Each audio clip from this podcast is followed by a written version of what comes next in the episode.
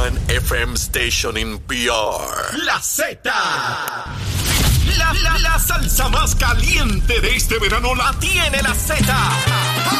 Salsa de la buena. ¿Entendiste? WZMTFM 93.7 San Juan. WZMTFM 93.3 Ponce. Y WIOBFM 97.5 Mayagüez. Saca tu sunblock porque te vas a quemar con esta salsa. La emisora de la salsa número uno de Puerto Rico. Tu, tu emisora nacional de la salsa. Y escúchanos en nuestra aplicación La Música.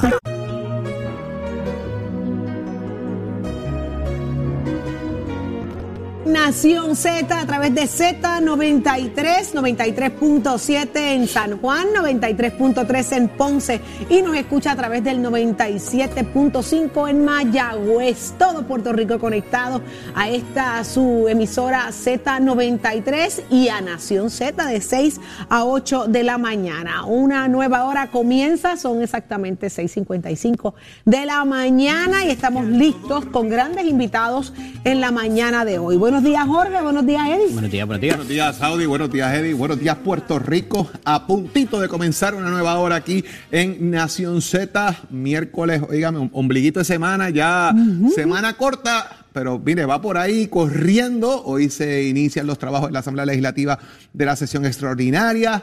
¿Qué pasó ayer? En la fortaleza con los alcaldes, qué opinión merecen de los alcaldes asociados también toda esta situación de fondo y equiparación.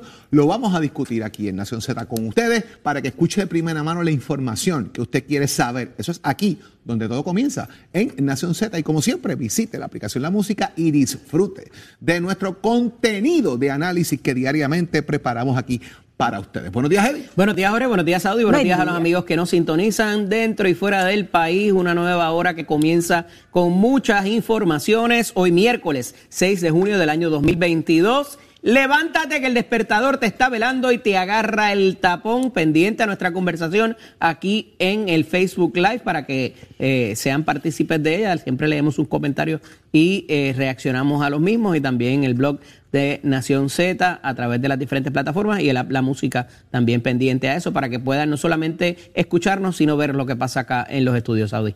En esta próxima hora, usted pendiente acá a Nación Z, porque vamos a estar discutiendo los temas más importantes eh, en asuntos eh, municipales. Y no es para porque contamos con la entrevista a José Santiago, alcalde de Comerío y expresidente de la Asociación de Alcaldes. Más adelante también Gabriel Hernández, alcalde de Camuy y presidente de la Federación de Alcaldes. Así que qué mejor que estos dos eh, portavoces para hablarnos de qué está pasando internamente y hacia dónde se dirigen los municipios y sus asuntos, ¿verdad?, de economía. eh, proyectan cosas bien difíciles en los próximos años y es aquí donde usted se entera cuáles son esos planes. Más adelante también estará con nosotros el licenciado Leo Aldrich y muchos más. Pero ¿qué está pasando en Puerto Rico y el mundo? De eso sabe Carla Cristina. Adelante. Buenos días, Saudi, para ti, para Jorge Eddy y todas las personas que nos ven y nos escuchan. En los titulares, el director ejecutivo de la Oficina de Gerencia y Presupuesto, Juan Carlos Blanco, indicó sentirse confiado de que el gobierno cuenta con los recursos suficientes para que los municipios puedan operar durante este año fiscal. Por su parte, el presidente de la Federación de Alcaldes, Gabriel Hernández, explicó que el gobierno solicitará ante la Junta de Control Fiscal un fondo de consolidación que cuenta con 66 millones de dólares y que se les exima de pagar la partida que se les asignó para solventar el plan de salud del gobierno. Mientras, el gobernador Pedro Pierluisi acordó con los alcaldes federados crear tres comités para resolver problemas que enfrentan con Luma Energy y los departamentos de transportación obras públicas y de la vivienda. En temas internacionales, el líder opositor venezolano Juan Guaidó llamó a los ciudadanos de su país a luchar por lograr lo que llamó la segunda independencia.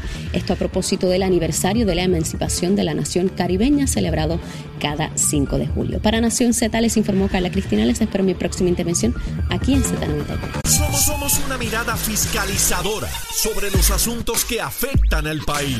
Nación Z, Nación Z. Por Z93, somos tu noticia. Ajá, oye, mira Qué interesante, más adelante con el licenciado Leo Aldrich estaremos hablando de una reforma que propone eh, Vargas Vidot para el sistema de corrección que beneficia a las mujeres embarazadas dentro de la cárcel. Así que ese tema está sumamente interesante y de igual forma vamos a hablar del asunto de Rafi Pina, que el juez determinó que no, que desigualdad, fue lo que dijo.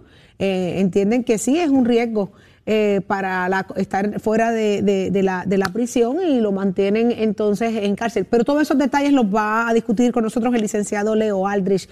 Eh, Jorge, Eddie, el fondo de equiparación, tantas veces que se ha mencionado esto en los pasados semanas, vamos, en los pasados meses, como una de las grandes preocupaciones. Es un hecho. Eh, Hoy los alcaldes están raspando el caldero con mucha ansiedad, mucha preocupación, no es para menos, se aproximan años difíciles eh, para los servicios básicos. Vamos a empezar por ahí. ¿Cómo, cómo, cómo podemos ir eh, resumiendo, verdad, en lo que damos paso al alcalde José Santiago, que ya está con nosotros eh, próximo en línea telefónica, Eddie? Pues mira, eh, ciertamente, como mencionábamos ahorita, la afección principal que se pudiera dar en los servicios que brindan eh, los municipios, esto va a ser casi de inmediato, toda vez de que eh, la Junta de Supervisión Fiscal ya por tercer o cuarto año consecutivo ha incidido sobre los ejecutivos municipales y las responsabilidades primarias que tienen esto, a pesar de que en todos los desastres naturales que hemos sobrevivido, eh, siempre es la primera línea de defensa los alcaldes y quien están llamados muchas veces a resolver problemas que no son ni tan siquiera su responsabilidad. Eh, y lo vemos más marcado eh, de esta manera. Se había hablado de la propuesta de municipalización para de alguna manera ayudar en cuanto a esto, pero pues ciertamente por la cuestión y el andamiaje jurídico no permite esto a menos que se legisle y se cambie la fórmula que existe actualmente. Jorge, los, alcaldes demostraron la importancia de, retener esto, esto, este dinero, aún así le pasaron por encima, no fueron escuchados. Si son ellos los que bregan con esto todos los días, ¿cómo es que no fueron escuchados sus reclamos? Pues esa es una pregunta que me gustaría ver cuál es la reacción de José en Santiago, que ya sé que está por ahí conectado con nosotros. Ya está con nosotros. Eh, sobre esto, ¿verdad? Porque es uno de los municipios que se impacta y quiero escuchar el propio alcalde cómo, reacciona a eso. Buenos días, alcalde. Buenos días, alcalde, bienvenido. buenos días, buenos días para todos y para la audiencia también. Saludos. Alcalde, se aproximan tiempos bien duros, muy, muy difíciles para los municipios. ¿Cómo se prepara Comerío para recibir el impacto? Bueno, no es que vengan tiempos difíciles, los estamos viviendo ya. Pues se ponen peor ahora, alcalde. Desde que comenzó la reducción del fondo de equiparación, hemos tenido que ir haciendo ajustes en los municipios para que tengas una idea. En el año 2017 mi presupuesto estaba en 11.5 y este año son 5.5. Es menos de la mitad, menos de la mitad. Y yo continúo prestando los servicios, continúo dándole atención a las comunidades. ¿Cómo lo hace? Hemos hecho Ah, bueno, pues porque hemos tenido, como nos habían solicitado, que hacer muchísimos arreglos, ajustes, congelación de plazas cuando sale algún empleado de una posición, eh, reduciendo gastos que no sean esenciales. Eh, y hemos planteado eh, nosotros desde el primer día que esto es un soberano error, porque desde el principio es claro que los municipios no fuimos los que quebramos el gobierno. Por el contrario, mi municipio es reconocido por la Oficina del Contralor, por su sana administración, porque llevo 21 años sin déficit. O sea, lo hacemos bien y ahora la solución al problema del gobierno es eliminar a un municipio que lo está haciendo eh, correctamente y que le presta los servicios, no solo que le tocan al municipio, sino muchos de los servicios que, que se supone que dé el gobierno y que no llega nunca. ¿Cuáles son esos servicios, alcalde, que están en riesgo ahora mismo? Válgame Dios, todos, todos. Si nosotros no logramos que haya un, eh, eh, una enmienda al plan de ajuste fiscal, prácticamente el municipio quedaría inoperante. Este salvavidas que dijo, este salvavidas eh, funciona, o sea, hay 44 millones, el gobernador plantea a los alcaldes federados, no sé si han citado los asociados en algún momento, le pregunto de paso eso, para tratar de alguna manera mitigar el impacto con unos chavitos que hay hoy, pero ¿y el año que viene esos chavitos van a estar? Bueno, eh, lo que han anunciado te da oxígeno para este año fiscal, ya para el otro año ese dinero no va a estar. Así que, en efecto, ya para el año que viene, prácticamente nosotros no tendríamos capacidad de dar básicamente ningún servicio, porque lo que pasa es que lo poquito que nos dejan, que en el caso nuestro serán unos 4 millones de dólares, son entonces para seguir aportando a la quiebra del retiro, aportando al sistema de salud, eh, pagando los seguros de responsabilidad, pagando el servicio de la deuda municipal, y ahí completas tú los 4 millones de dólares, dejando fuera dejando fuera todo lo demás. Alcalde, en toda esta discusión, en los pasados días, eh, se da un intercambio eh, a través de las redes sociales entre su señoría, estaba Javier Hernández y el presidente de la Comisión de Hacienda del Senado, eh, Juan Zaragoza, donde usted hace imputaciones que inclusive él no es grato de ir a Comerío. ¿Y de dónde surge toda esta discusión? ¿Y, tiene que ver con, este asunto del fondo de equiparación o hay otras cosas adicionales en, en ese intercambio que se da entre ustedes? No, básicamente lo que ocurre es que el senador hace unas expresiones en una entrevista en donde menciona incluso a mi pueblo como uno de esos que ya tiene que entender que si no no es viable económicamente, pues ya probablemente tiene que pensar en que hay que dejar de existir como municipio. Y yo creo que eh, es una demostración de una falta de empatía con la gente que vive en estos pueblos que son pueblos donde está la concentración de la pobreza en el país, porque estamos hablando de los municipios que se van a afectar, 25 o 30 municipios, son las áreas donde vive la gente de menos, de más rezago económico, y entonces vas a tener dos niveles de Puerto Rico, y yo creo que el senador, obviamente, él está en una clase económica que tal vez no necesita de los servicios que nosotros brindamos, pero ¿qué va a hacer de la gente que está en nuestros campos? Yo le pediría al senador que se sentara en la silla de alcalde por una semana en uno de estos municipios para que se dé cuenta de todo lo que nosotros hacemos para darle calidad de vida a la gente con los poquitos recursos que tenemos. Alcalde, ¿le prestaría usted la silla suya una semana a Jesús Santa? No, no, a, a, Juan Zaragoza, disculpe. Bienvenido sería, bienvenido sería para que se dé cuenta. Sí, seguro que sí. Para que se. es, lo primero que le voy a decir tan pronto lo vea. Venga y siéntese aquí y atienda durante una semana todo lo que nosotros atendemos. Más allá de ese intercambio, ¿no han logrado comunicación para limar estas perezas? No, no hemos tenido comunicación. Recuerda que tuvimos el fin de semana del 4 de julio. Yo tenía una actividad acá de reapertura del hotel municipal, pero me propongo tratar de hacerlo esta semana porque creo que todo el mundo debe entender que, que hablar de eliminación del municipio es tirarse un disparo al pie, porque si tú te levantas todos los días y miras los servicios que se brindan en tu comunidad donde tú resides, básicamente son los gobiernos locales los que están sosteniendo los servicios públicos. Alcalde, ¿es viable que le pasen a los municipios las responsabilidades estatales con los fondos necesarios para operarlo. Por ejemplo, el tema de las carreteras, etcétera, porque recuerdo haber estado por Calley y Rolando Ortiz, eh, cuando hay un, boquete en una carretera estatal, por un rótulo. Esto le pertenece al gobierno estatal. Es, interesante porque él trata de, de, separar de alguna manera lo que no le corresponde a él. ¿Sería esa una alternativa para mitigar esto? Es una alternativa, como es una alternativa también que el gobierno de Puerto Rico al final eh, logre hacer una reestructuración. La Junta Fiscal eh, no ha hecho nada para que el gobierno revise esa estructura eh, burocrática de muchas agencias que no tienen ya ninguna razón de ser.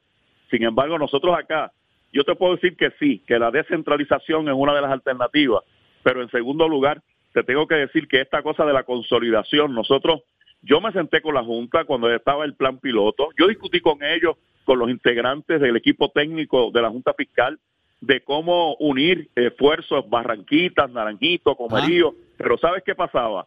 Que cada vez que hacíamos ese ejercicio, ese modelaje, eran economías en miles de dólares. Sin embargo, la, la pérdida del fondo de equiparación es en millones de dólares. Así que no, no subsanaba. no, hay un balance, no hay un balance en eso. No, no hay un balance. Yo economizaba 20 mil, 30 mil, 100 mil pero pierdo 6 millones del fondo de equiparación. Ah, Así que no hay, forma, no hay forma. Allá en, Comerío, ¿tienen Airbnb y reciben dinero de ellos actualmente, alcalde, en el municipio? No, todavía, todavía. Estamos en esa, pero son muy pocos todavía los que existen. Pero este todavía está el proceso ese de la regulación, básicamente la patente. ¿Cuánto más o menos recibirían de, de implementarse esta, esta alternativa? Lo que ocurre es que en el pueblo, en mi pueblo, no sería el mejor ejemplo, porque todavía eh, es limitada la cantidad de, de Airbnb que existen. Ya. No llegan a 10. Alcalde, el impacto en el recogido de desperdicios sólidos, el impacto en más de llaves, el impacto que puede tener en servicios, La seguridad, eh, ciudadanía general, ¿verdad? Que muchas veces la gente va a buscar allí, ayúdeme para el viajecito, no tengo para pagar el agua, eh, eh, se murió fulano, hay que trabajar con el tema en el cementerio. Todo esto queda ahí dentro, enmarcado de lo que puede la ciudadanía estar adverso o exponerse de manera negativa. Todo, todo, todo Eso es todo. Y te voy a decir algo, te voy a decir algo. Yo te puedo hacer la lista de las agencias de gobierno pues, eh, que existen en Puerto Rico y quiénes son los que dan los servicios que se supone que brinden ellos. Mírate la Oficina de Recreación y Deporte, el departamento, pero somos los municipios los que a nivel local mantenemos las instalaciones. eh, Pero eso también los se acabó, me pero imagino, por eso alcalde. decía que le usted va pasaran a esos ir- chavos a ellos. Usted va a ir ahora contra esas agencias a hacer, a hacer el reclamo que, que, que amerita, ¿no?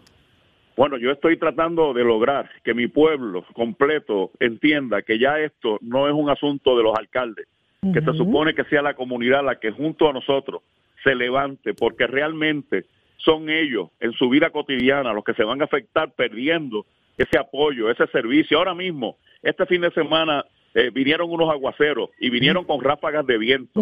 Pregúntate, pregúntate quién estuvo de madrugada recogiendo esos árboles en las carreteras para que abrir la brecha en las comunidades. Hay una agenda política aquí, alcalde. Bueno, para acabar no con los si la hay, municipios. pero, bueno, lo que pasa es que eh, se supone que aquí se, se afectan de ambos partidos Claro. políticos, es la comunidad la que se afecta. Yo yo quisiera pensar que no. Pero es una imposición que- de la Junta. La Junta no lo está viendo por colores. A la Mira, Junta no ah, le importa. lo- la lo- Junta quiere demostrar que ellos vinieron a hacer un trabajo y la regionalización aparente a ser la, la, la, la idea maravillosa que la Junta presenta. Pero la Junta, pues yo no me explico cómo eh, tiene eso como alternativa. Cuando ellos llegaron, todos los municipios tenían la deuda al día. Los únicos que pagamos los préstamos somos los municipios. Es el gobierno el que quebró. ¿Alguien le habrá, que ¿alguien le habrá vendido esa idea a la Junta? ¿Alguien aquí le habrá dicho a la Junta trabaje para esto? Mira, eh, yo he escuchado analistas en estos días hablar de que no- los alcaldes no se han preparado, a, a- a pesar de que se hace, hace más de cinco años que se nos advirtió. La realidad es que todos hemos estado durante estos cinco años buscando alternativas, haciendo ajustes internos y planteándole a la Junta. Yo me reuní con Yareco en Comerío. Yo le hice lo- el, el- el ejemplo paso por paso de todo lo que se podía hacer desde el nivel local para economizar al erario y que entonces el dinero tuviera, el, el gobierno tuviera dinero para pagar la deuda. Le dijimos que nosotros no éramos el problema, que éramos parte de la solución. Pero lamentablemente es una cuestión filosófica y no hemos logrado adelantar. Yo espero que el gobernador una vez más presente una enmienda al plan de ajuste fiscal y que permita que por lo menos unos 150 millones estén en el presupuesto de esos 12 mil para que los ciudadanos que vivimos acá en estos pueblos rezagados económicamente por culpa de una falta de planificación gubernamental no se conviertan en ciudadanos de segunda clase. ¿Lo citaron los alcaldes asociados ya a Fortaleza todavía? Entiendo que para el jueves en la tarde. Sí, Qué bien, sí, bien. estamos. Alcalde, vi unas fotos por ahí de media luna de la carne ahumada, así que pronto estaremos por allá, Dios mediante, se veía muy bien. Pues mira, eso es otro modelo de lo que nosotros hacemos a nivel local. Existe un- un departamento de desarrollo económico, existen compañías de turismo. Oye, pero si no es el municipio el que impulsa proyectos como estos, esa, Bueno. esa- eso no llega aquí. Y aquí, a- y, y te voy a decir, son 50 empleos los que estoy creando en ese proyecto. Qué bueno. Wow. Va a qué estar, bueno, va a estar alcalde. interesante Excelente. ver a Zaragoza allá. Alcalde, no le dé el guiro, sabe que va y lo rompe. Cuídelo. Tú sabes que tú sabes que yo no no antagonizo con ninguno pero tenía que expresar mi malestar ante la falta de empatía de una persona que oye conociendo que es CPA que sabe que nuestro municipio está bien administrado y que el problema fue en el gobierno no fue a nivel local cómo es posible que entonces seamos nosotros los que tengamos que pagar los platos rotos Bueno, Alcalde, eh, gracias por haber estado con nosotros acá en Nación Z, Gracias, con alcalde. toda la información que nos ha provisto y todos los ejemplos, ¿verdad? Desde una poltrona municipal. Así que mucho éxito y muchas cosas lindas a la gente Gracias. linda allá de Comerío. gracias, abrazo, gracias éxito. a ustedes José gracias, gracias a Anzal. Buen día, ustedes y me alcalde. disculpan de la voz Gracias, Mil. José An Santiago ya dijo que es el jueves la reunión con Fortaleza, pero ayer se reunió la Federación de Alcaldes y su presidente Gabriel Hernández, alcalde de Camuy, está con nosotros en línea telefónica. Muy buenos días, alcalde. Buenos días, alcalde. buenos días, alcalde. Saludos a ti, Saudi, saludos a Jorge y a todas las personas allá en el estudio.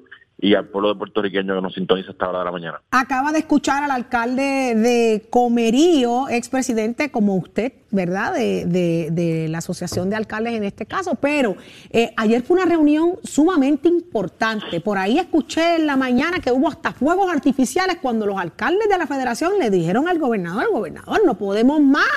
Cuéntenos qué pasó en un resumen, ¿verdad? Que, que, que todos los municipios de la federación puedan enterarse a través de Nación Z. Sí, fue una reunión intensa.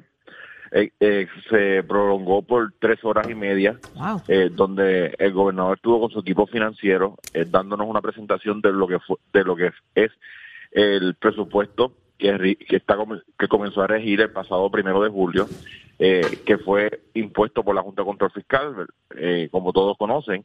En el mismo estuvo eh, Juan Carlos Blanco dándonos un, informe detallado de qué partidas van destinadas a los gobiernos municipales, donde se estableció de que, como bien mencionaba eh, José, que bajó el fondo de equiparación de 88 millones a 44 según el plan fiscal eh, establecido por la Junta de Control Fiscal. Sin embargo, se creó eh, lo que lo que la Junta denominó un fondo de inflación para mitigar eh, los altos costos en los gobiernos municipales. ustedes recordarán cuando la, la, Asociación y la Federación de Alcaldes se unieron y fueron a reunirse con la Junta Control Fiscal. Uno de sus planteamientos era que nos dieron una moratoria de dos años.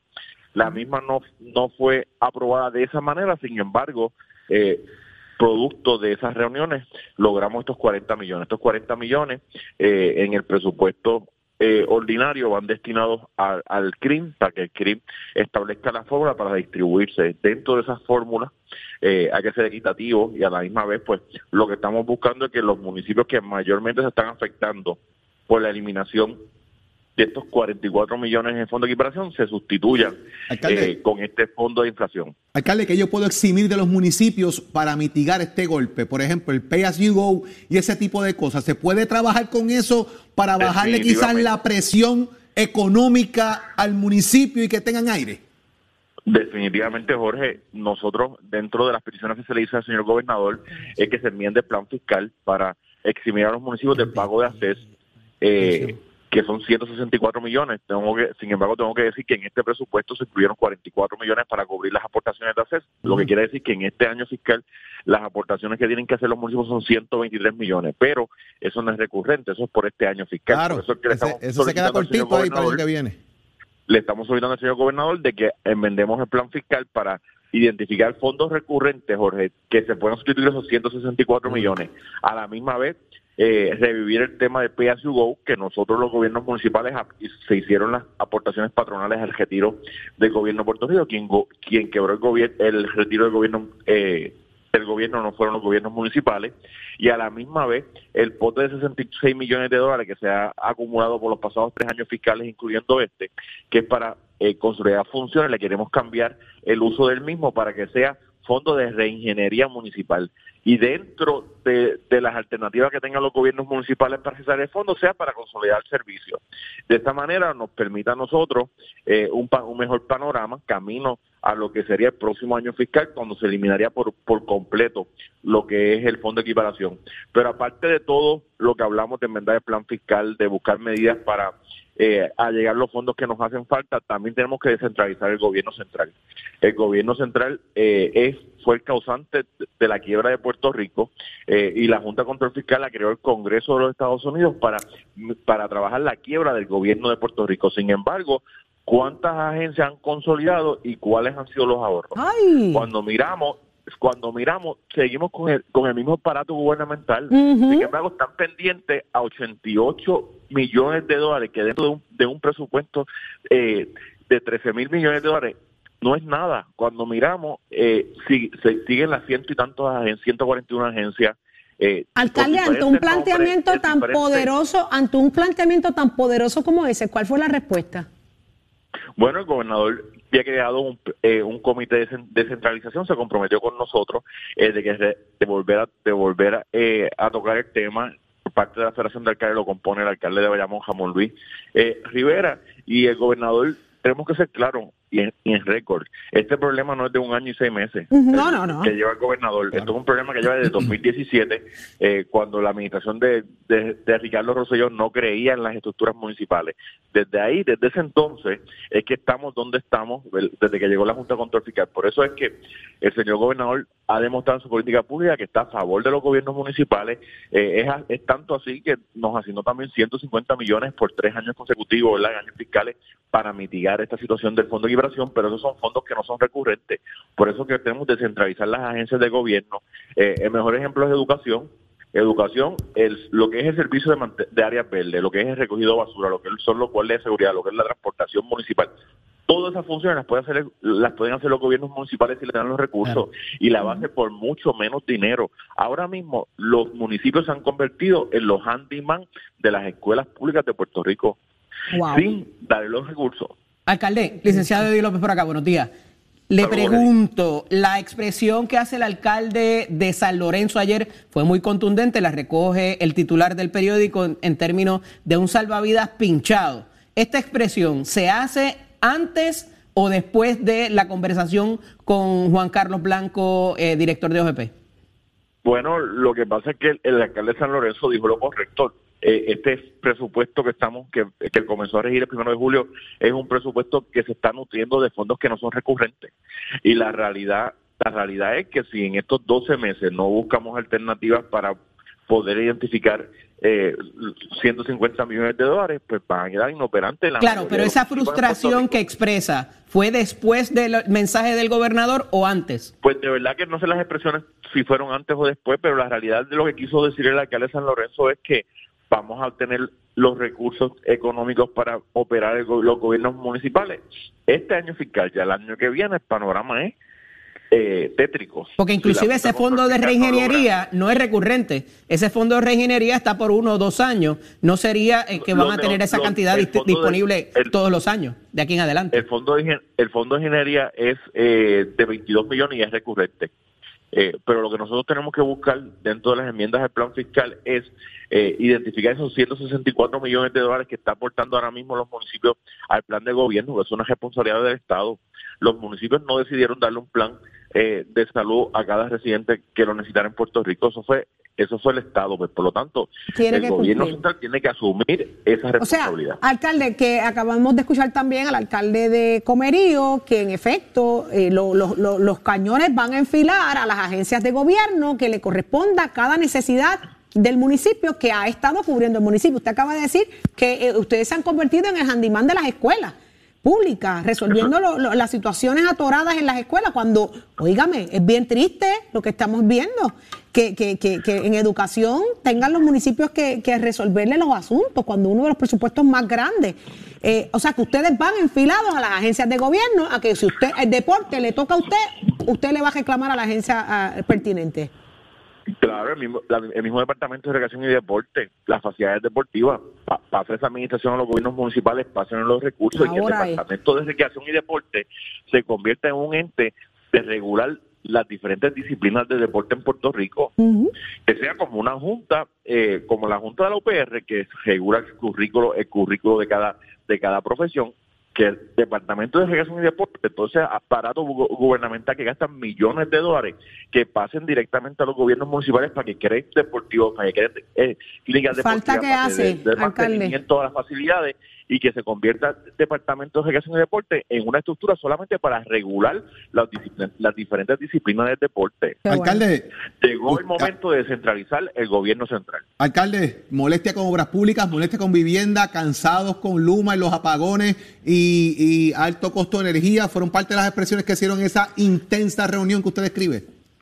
Sí, hubo, hubo va- varios alcaldes eh, con preocupación con el Departamento de Transportación y Obras Públicas, mayormente los alcaldes del oeste y del este, donde todavía no han comenzado Claro. a faltar eh, el programa de, de cambiando carriles. Eh, el mejor ejemplo lo puso la alcaldesa Patilla, el alcalde de Maunabo, eh, que todavía no han llegado allí eh, a, a faltar eh, esos esas carreteras estatales.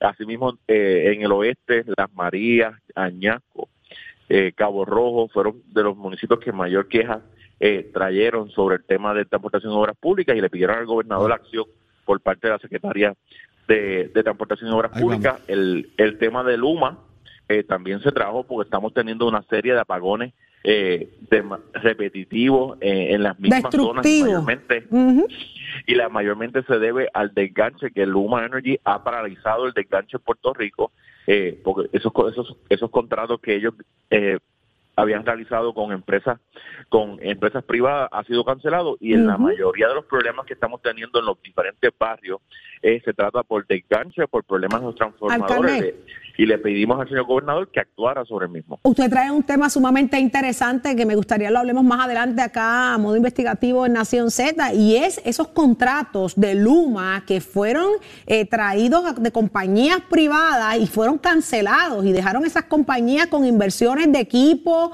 con inversiones de materiales y le cancelaron los contratos para precisamente los desganches y otras cosas. Así que es un tema sumamente importante que hay que, que- que averiguar qué va a pasar también con estas compañías y con esos servicios tan importantes. Alcalde, el tiempo nos traiciona, ha sido un placer de verdad tenerlo con nosotros acá en Nación Z, con este desahogo que se resume en la descentralización del gobierno como petición de la Federación de Alcaldes. Muchísimas gracias por Buen estar día, con alcalde. nosotros. Excelente Buen día. Buen Éxito día. siempre. Esta es su casa. Óigame. Tato Hernández. Estoy en shock. Todas las cosas que, que- que se hablaron en estas dos entrevistas extraordinarias. Tato Hernández, ¿qué está pasando en el mundo deportivo? Vamos arriba, vamos arriba, Titi. Ya usted sabe cómo es eso. Vamos a encaminarnos a ver qué es lo que pasa. Y vamos a estar hablando del próximo Mundial de Atletismo que va a estar participando ¿Quién siete va? atletas de nosotros. Óigame, mírese esto. Tenemos una juvenil de 23 años, Paola Vázquez, que está corriendo muy bien. Los 100 con valla, donde ahí está, pues ya usted sabe, la querendona también. Jasmine Camacho, esta jovencita, cualificó por mérito propio 12.98, su mejor marca en los 100 con valla, así que va a estar para allá. Los atletas que tenemos van a estar del 15 al 24 de julio en Eugene, Oregon, en este Mundial de Atletismo, donde va a estar pues nada más y nada menos que Paola Vázquez con Jasmine Camacho Quinn en los 100 con valla. Aiden Owen del Lerme va a estar en el decathlon. Gaby Scott en los 400 metros lisos, Grace Clayton en los 400 metros con valla, Beverly Ramos en la maratón y Rachel de Orbeta en los 20 kilómetros en marcha. Esa que va por ahí con la camisa roja y el bikini azul es la nuestra. Llegó cuarta en esa gran carrera donde hay grandes campeonas ahí. La de nosotros, esa pequeñita, lo que tiene son solo son 23 años. Vela la que va a volar bajito pronto y le deseamos lo mejor. Usted se va a enterar de todo lo que están haciendo nuestros atletas ya en esa gran competencia que empieza desde el 15 de julio hasta el 24 de agosto en la ciudad de Eugene, Oregon. Achero, give it up, my friend. Somos, somos una mirada fiscalizadora sobre los asuntos que afectan al país. Nación Z, Nación Z. Por Z93, somos su noticia. Listos Puerto Rico y estamos listos, Saúl, estamos listos ya para hablar precisamente listos. de los temas relacionados a asuntos legales. Y está con nosotros, como todos los miércoles, licenciado Jorge Molina. Buenos días, Tocayo. Muy buenos días, Jorge. Bienvenido. Digo, disculpe, buenos días a todos. Alcalde eh, y alcalde, mira mami, Alcalde. tengo, estoy pegado con los alcaldes. He tenido, he tenido dos alcaldes ya y me quedé pegado con el Ya te alcalde. bautizaron, Jorge. Ay, señor. Adelante, licenciado. Licenciado, vamos a hablar de lo que es. Olvídese de la política por ahora, que después a Mauri me regaña. Mire, estado de embriaguez, situaciones particulares que enfrentan eh, muchas, muchas eh, personas en, Puerto Rico y que hemos visto la policía, las intervenciones que hace. ¿Cómo se maneja este tema relacionado al estado de embriaguez? ¿Qué dice nuestro estado de derecho vigente? Bueno, la ley de, de tránsito y vehículos de motor en Puerto Rico claramente establece que manejar, conducir vehículos de motor en las vías públicas de Puerto Rico no se puede hacer bajo los efectos de bebidas embriagantes. Eh, la ley expresa unos porcentajes de alcohol máximos que uno puede tener en la sangre mientras está manejando. En caso de mayores de edad de 21 años o más, el porciento de alcohol máximo que uno puede tener en la sangre es el 0.08%. Cuando estamos hablando de personas entre 20, entre 18 y 20 años, pues es de 0.02%. Esto también aplica a personas que estén conduciendo vehículos pesados, guaguas escolares o funcionarios o funcionarios conduciendo un vehículo oficial. O sea, es importante. Aquí hablamos de que desde que usted saca la licencia de conducir, eh, 0.02%, y si es un funcionario del gobierno o un vehículo oficial, eso es lo que aplica. Fuera de ello, mayor de edad sería 0.08%. Ese, ese- esos son los números bases importantes de tener en consideración aquí. Eh, sí, exactamente. Pero en cuanto a los menores de edad, no es exactamente de que uno saca la licencia, porque uno pudiera sacar la licencia a los 16 años, sin Ajá. embargo, es ilegal bebida, es ilegal, Es ilegal beber, correcto. hasta los 18. Ese- eso es un dato bien importante, licenciado. Las infracciones que se dan aquí, ¿verdad? En este caso, ¿cómo fluctúan? Pues las infracciones a la ley de vehículos y tránsito tienen diferentes penas dependiendo de la gravedad del delito o el número de infracción. Para la primera infracción, la primera vez que uno es convicto por este tipo de delito, pues es un delito menos grave. La penalidad es básicamente que se le suspende la licencia por 30 días, pudiera tener una licencia temporera para trabajar. Eh, es una pena, una multa mínimo de 300 dólares hasta un máximo de 500 dólares y 50 dólares adicionales por cada centésima este, adicional eh, al- a la mínima que uno supone que tenga la sangre, que era .08. Para la segunda infracción, ah, se me olvidó. Bien importante, también tiene que coger el curso de mejoramiento para los conductores que ofrece el Departamento de Transportación Eso Aérea es Pública. importantísimo, porque Uno mandan para la cumple. escuelita. Exactamente, la escuelita. Uno cumple. Con esto, pues ya no tiene ni siquiera récord criminal. Eso es para la primera infracción. Una segunda infracción, la pena sube mínimo 500 dólares, máximo 750 dólares. Se suspende la licencia por un año y hay pena de cárcel de 15 días hasta un máximo de 30 días. Y después para la tercera y subsiguientes intervenciones, la pena es de 2.000 a 2.500 dólares. Se suspende la licencia indefinidamente y hay una pena de cárcel de un mínimo de seis- 60 días hasta un máximo de 6 meses. Licenciado, fui convicto por esto. ¿Qué pasa ahora? Dígame. Fui convicto. ¿Qué pasa ahora? Si es la primera infracción, no pasa absolutamente nada. Cumpliste con tu sentencia, no tienes ni siquiera récord criminal. Solamente puede haber reincidencia para este mismo tipo de delito. Y tengo que expresar que las reincidencias son cinco años. Si entre el primer infracción y la segunda pasaron cinco años, pues en ese caso cuenta como una segunda primera infracción. No hay reincidencia. Importantísimo eh, esto, señoras y señores, y también el tema de eh, qué ocurre en el proceso. O sea, hay una, hay una intervención, ¿qué pasa después? Bien importante. En este tipo, en este tipo de casos, la intervención del oficial, eh, la intervención del agente del orden público tiene que ser fundamentada. En otras palabras, tiene que haber in- inter- intervenido con la persona por algún tipo de infracción a la ley 22. Puede ser exceso de velocidad, usar, no usar cinturón. Cambio de carril indebido, ese tipo de cosas. Exactamente. Cuando, el- cuando ya la gente ha intervenido legalmente, si crea motivos fundados que la persona está bajo el efecto del alcohol, en otras palabras, tiene los ojos rojizos, la lengua pesada, huele alcohol en el carro, pues entonces pudiera solicitarle que se exponga a la prueba de alcohol.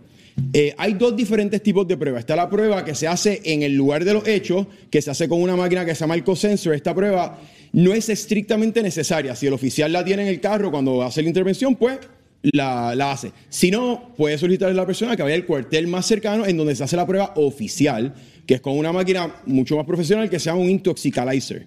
Y esta es la prueba que se usa, es ese resultado de esa prueba es que se usa para el cargo criminal y después para su día en juicio como evidencia. Licenciado, si la gente quiere tener más información sobre este tema, que obviamente eh, continuaremos discutiendo eh, más adelante también para abundar un poco más en todo esto Claro. también del estado de embriaguez, ¿dónde pueden comunicarse con su señoría para tener orientación de este y cualquier otro aspecto legal que bien tengan consultarle? Pues mira, estamos a la disposición de todo el mundo en Molina y Toro los offices. El teléfono de la oficina es el 787-740-6188 y el correo electrónico es molinatoro Ahí está, mire, llame, llame al licenciado Jorge Molina Mencía, busque la información que necesita para orientación legal que sea necesaria de los temas que hemos discutido aquí o cualquier otro que usted bien tenga que consultarle. Ahí está el licenciado Jorge Molina Mencía. Buen día, licenciado, gracias Buen por estar a con nosotros. todos, gracias a ustedes. Mis amigos, usted no se despegue de Nación Z, por ahí viene el licenciado Leo Aldrich a hablarnos de temas de importancia. Analizaremos las propuestas que trae eh, Vargas Vidot, analizaremos qué está pasando con eh, también el Jorge Suárez. La fiscalización y el análisis de tus mañanas de lo que ocurre en y fuera de Puerto Rico comienza aquí en Nación Z. Saudi Rivera. La verdad con un análisis serio y responsable. Y Eddie Lofe. Levántate que el despertador te está velando y te agarra el tapón. Nación Z por Z93.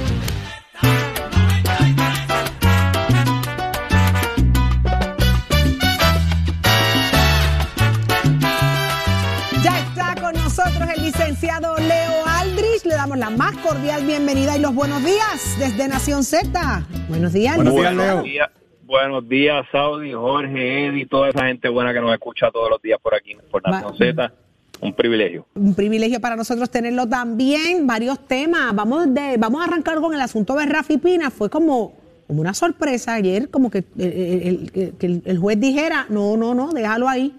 Eh, sí, es una amenaza para, para de escape. Explíquenos usted cuál fue la determinación del juez ante esta petición. Pues básicamente el tracto procesal es que eh, la defensa solicitó al Tribunal de Apelaciones de Boston que dejara a Rafi Pina bajo fianza mientras se dirimía la- el asunto de, de la apelación. Es decir, le estaban pidiendo, oiga, Tribunal Apelativo, mientras ustedes resuelven si el caso se llevó a cabo correctamente o no, dejen que Rafi Pina esté en la libre comunidad. Esa es la solicitud básica que, que hizo la defensa al Tribunal de Apelaciones de Boston. En Boston, sin embargo, dijeron que todavía no podían resolver, que necesitaban que el Tribunal de Distrito, es decir, el juez Besosa, tomara una decisión con respecto a eso y que no había suficiente información en el récord sobre si Rafi Pina eh, era una amenaza o un riesgo de fuga. Así que el juez Besosa, ante esa ante ese planteamiento que hizo el Tribunal de Boston, pues lo que hace básicamente es que llega, ¿verdad? Cumple con esa orden, cumple con ese mandato de Boston y, llega a una conclusión y hace un récord que a su juicio eh, Rafi Pina pues no satisface los dos requisitos fundamentales para poder gozar de una fianza, que son número uno, no ser un riesgo de fuga y número dos, no representar un riesgo para la comunidad. Él, el juez Besosa hace un récord respecto a eso y ahora, obviamente, esa determinación del juez Besosa va a ser apelada, va a ser cuestionada por la defensa ante lo ante ante el proceso que se lleva a cabo en Boston. Hay varios varios asuntos considerándose en Boston, incluyendo la fianza mientras se espera la apelación y la apelación propiamente. Así que realmente no es sorpresivo porque para que un juez de distrito concluya que pese a una convicción debería mantenerse alguien en libertad bajo fianza durante el proceso apelativo, pues no es común, es bien cuesta arriba y requería que el juez de alguna forma reconociera que cometió errores de derecho en el proceso del juicio. Así es que ahora lo que corresponde a la defensa es pedirle a, al Tribunal de Boston que le dé fianza a Rafi Pina mientras está en fianza, perdón, que, que le dé fianza a Rafi Pina mientras está en el proceso apelativo. ¿Pasará eso, Leo? ¿Tú crees que eso sea eh, lo que finalmente ocurra? Pues obviamente el tratar de descifrar lo que van a hacer los jueces siempre es difícil, pero sí puedo decirte que hay una señal para la defensa esperanzadora, que es esa orden que le dieron al juez Besosa de que hiciera un récord sobre si era un riesgo de fuga o, o una amenaza para la comunidad.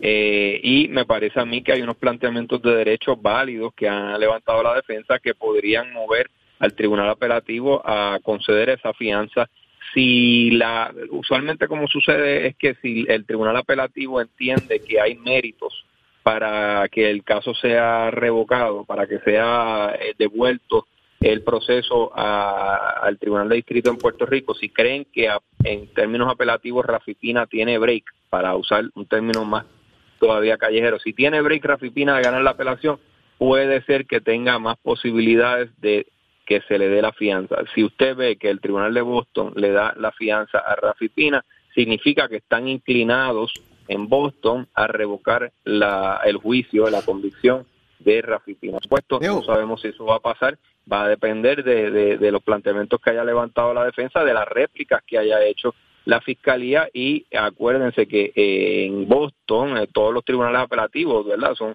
son varios, los del primer circuito de apelaciones, eh, como todos los demás circuitos de apelaciones, son cuerpos colegiados, son paneles de tres jueces y los jueces determinan a base de mayoría, 2 a 1 Leo. o 3 a 0. El senador Vargas ha comenzado una gesta a trabajar con el sistema correccional del país. Ahora propone de alguna manera, y, y lo traigo para que Eddie también abunde en el tema, ¿verdad?, de reformar el, el sistema carcelario del país, manejando el tema de las mujeres embarazadas, investigando los suicidios o ataques que se están dando en los sistemas correccionales. Eh, por ahí más o menos va el tema, eh, Eddie.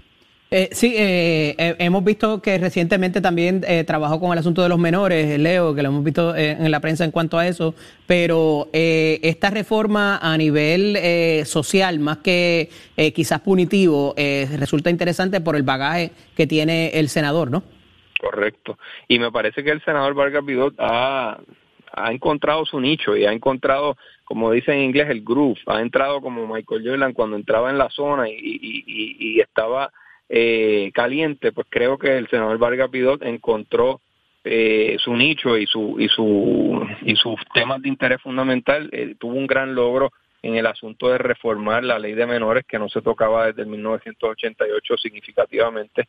Ahora va por una reforma a nivel global del sistema carcelario incluyendo como ustedes señalan el asunto de las mujeres embarazadas investigando estas recientes muertes y fugas y me parece a mí que ver el asunto de manera holística y tratar de cumplir con la con, el mandato constitucional de que haya un componente de rehabilitación va por eso porque de, la, de lo que leí y las conversaciones que he tenido con él también ha sido que no es un enfoque punitivo. Es más para esa rehabilitación particularmente lo que tiene que tratar con, con adicción a drogas también eh, pero eh, inclusive lo, los incidentes que no tienen que ver con, con narcotráfico o con eh, drogas, pues también tratarlo desde una perspectiva social sin meterle 40 mil años de cárcel, sino trabajar con esa persona y no solamente tirarlo ahí en un hueco. De acuerdo, de acuerdo. Muchas veces son almacenes de personas y no necesitan hacer eso. Hay Eddie. Si, hay tanta gente en los penales de Puerto Rico que deberían estar en tratamiento, que están allí porque pues están adictos y, y, y pues estaban en posesión de drogas o, para poder suplir su vicio estaban eh, vendiendo drogas, son delitos que muchas veces no son violentos y creo que todo eso se tiene que reexaminar. También hay un proyecto de ley, el 437, que creo que fue aprobado en Cámara y Senado, que bajaría el mínimo de tiempo para que una persona pueda ser elegible para eh, la Junta de Libertad bajo palabra, para que sean 25 años naturales que una persona después de estar un cuarto de siglo preso, pues pueda ser elegible a la Junta de Libertad bajo palabra. Así que hay varias medidas, varias iniciativas. el fin es que haya una reinserción social del confinado. O sea, y a veces eh, uno mira los sistemas penales de otros, de otros países, Colombia, España, y existe el tema de la reinserción. Hay delitos que son altamente graves y sus penas no son de, de 100 años, son mucho eh, menor, buscando de alguna manera que esa reinserción se dé. Ah, si reincide, pues obviamente, pues ahí sube la cosa, pero como que buscan de alguna manera el, no lo vuelvas a hacer, esto ya pasó, no lo vuelvas a hacer, o sea, te está dando break.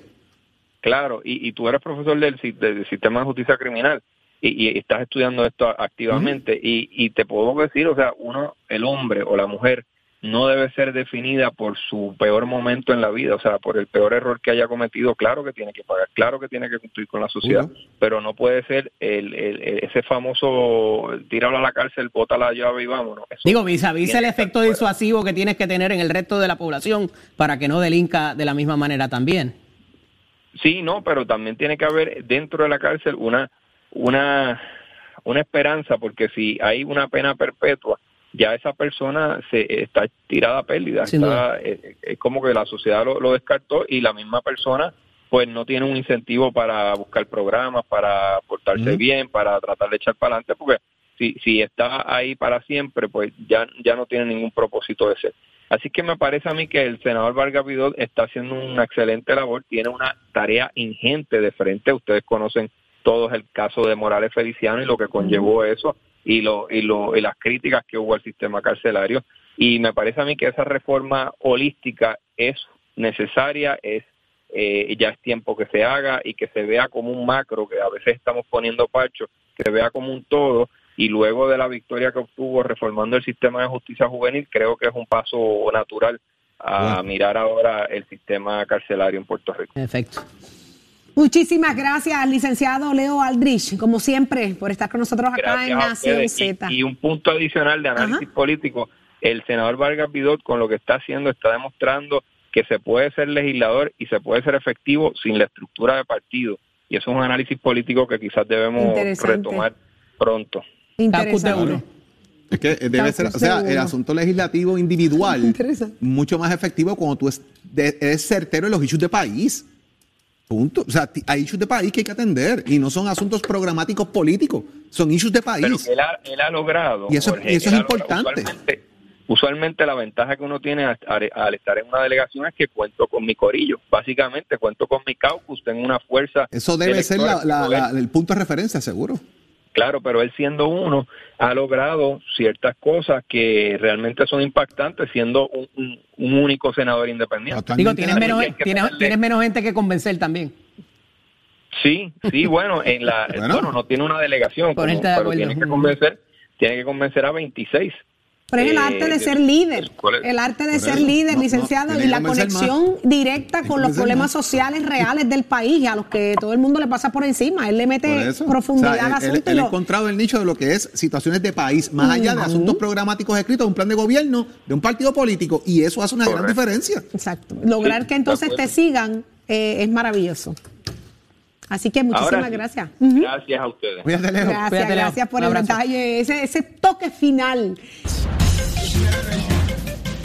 El Servicio Nacional de Meteorología nos informa que las condiciones marítimas han mejorado con vientos de hasta 15 nudos y olas de hasta 5 pies, mientras el riesgo de corrientes marinas se redujo de alto a moderado en la mayoría de las playas locales. Más adelante les comparto el pronóstico del clima para Nación Z. Les informó Carla Cristina. Yo les espero en breves minutos en Nación Z Nacional con Leo Díaz aquí en Z93. Estás con el habla música y Z93 en Nación Z. El momento de hablar de temas hipotecarios. Puerto Rico ya está con nosotros Dalma Acevedo, oígame, de RF Mortgage, los duros, los que saben del tema de hipoteca. Buenos días, Dalma. Buenos días, Jorge, y buenos días al público que nos sintoniza en la mañana de hoy. Dalma, 45 años lleva RF Mortgage eh, haciendo realidad los sueños de la gente. Si usted está 45 años ahí es porque algo está haciendo bien.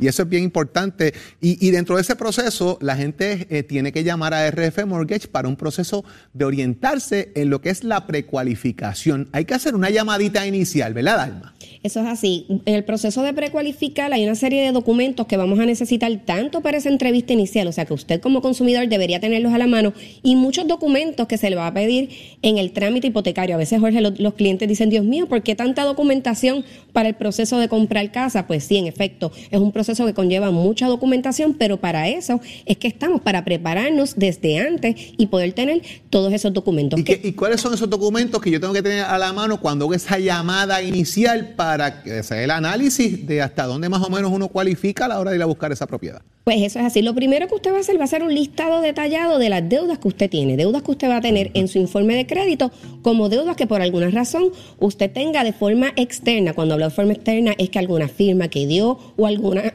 algún pago que usted tenga en sus estados bancarios y que no necesariamente esté en su informe de crédito. Así que usted como consumidor se va a sentar y va a hacer esa lista detallada de todas las deudas que están en su crédito y las que no. También usted debe preparar y debe tener a la mano las planillas completas con todos los anejos de los últimos dos años. También debe tener los comprobantes de W2 o si trabajas por servicio debe tener los debidos comprobantes, lo que le llamamos las 480. Es muy importante que tenga esa... Ahí está, Saudi. Buen día a la alcaldesa Dalma Acevedo. Ave María, eh, eh, también alcalde. Como todo el mundo es alcalde. Aquí da todo el mundo de alcalde, ¿viste? Es que esto ha sido de alcalde en alcalde. Alcalde en alcalde, pero qué programazo el de Nación Z, como todos los días, con la información de primera mano y el análisis más completo de lo que está pasando en Puerto Rico y hacia dónde nos llevan sobre todas las cosas. Pero pónchemelo ahí, señor director, ya está listo. Leo Díaz, Leo Díaz, buenos días. Saludos, Saudi, saludos a Jorge, saludos a Eddie. Ya Eddie días. regresó, estamos completitos, estamos completitos aquí. Buen día a todos. Como siempre, quemando el cañaveral. Saudi. ¿Qué? Tú sabes que yo también soy el casi, casi alcalde. El yo casi, también. casi, es verdad. Yo también. Adiós, ¿qué te crees? Yo también soy casi, casi alcalde. Mire, oye, que sí. Y yo le, hago una pregunta a Leo Díaz. Ajá. Si tú fuiste el casi casi alcalde, ¿te quedan ganas de ser el alcalde? No, ya no, ya, Ya no. no. Ya, ya el pueblo tomó una decisión y uno tiene que respetar al pueblo. Ya Ni se un acabó. chispito, ni un no, no, no, no, de verdad que no. Ya me liberé de todo ese proceso político y tú no tienes idea lo que yo me disfruto estar con ustedes aquí todos los días. Así que lo mío es esto ahora. El análisis y acuérdate político. Que, y acuérdate que Zulmita manda y le Oh. obedece. Mira, Zulmita dice, no te paren los sembrados. No, no, no. Mira, ya me lancé eh, con todo y paracaídas y, y, eh, eh, la familia ciertamente es un sacrificio enorme el que conlleva estar en el proceso político. Jorge lo sabe, que está al lado tuyo, todo lo que implica eso. Y llegan etapas en la vida donde ya tú te vas liberando de cosas y, y los intentaste, no lo lograste, sigues adelante y uno tiene que seguir creciendo como ser humano. Así que la política no lo es todo. Es fascinante, a mí me encanta, no les digo que no, igual que la legislatura, pero llega un momento en que uno tiene que seguir adelante en la vida. Y ahora me toca, mira, evaluarlo desde el lado de acá, desde el lado de acá. La fiscalización, la fiscalización para el pueblo, que es lo que, el pueblo espera. Así que, Leo, ¿qué tal, muchachos? Mañana a las 6 de la mañana, mañana es jueves. Jueves. A mí el lunes oficial me tiene peli, pero para variar. Pero es que aunque no sea oficial, tú estás peleando también la para semana. Variar, para variar. Besitos en el ¿Estás sacando, los menús, ¿Estás sacando los menús qué? Mi amor, y ahora tenemos delivery. Ah, sí. 3989600. Usted ya me la entregamos en Atorrey. Ustedes me llaman, si les dan brita, ustedes me llaman para almorzar. ¿Está bien? Está bien. Me pasa, ¿eh? como los menús los cambios, los de jueves para viernes y los de viernes no, para sábado. No, pero el delivery me tiene, mira, enfocada, enfocada en Sweet Gallery. Ahí está. Muchísimas gracias. Será entonces hasta mañana Puerto Rico con el compromiso que usted tiene con nosotros de 6 a 8. Jorge Suárez, Eddie López, Saudi Rivera, Carla Cristina, Tato Hernández, Hachero y un equipo de producción extraordinario. Los dejamos ahora con Nación Z Nacional y Leo Díaz. Adelante. Excelente día.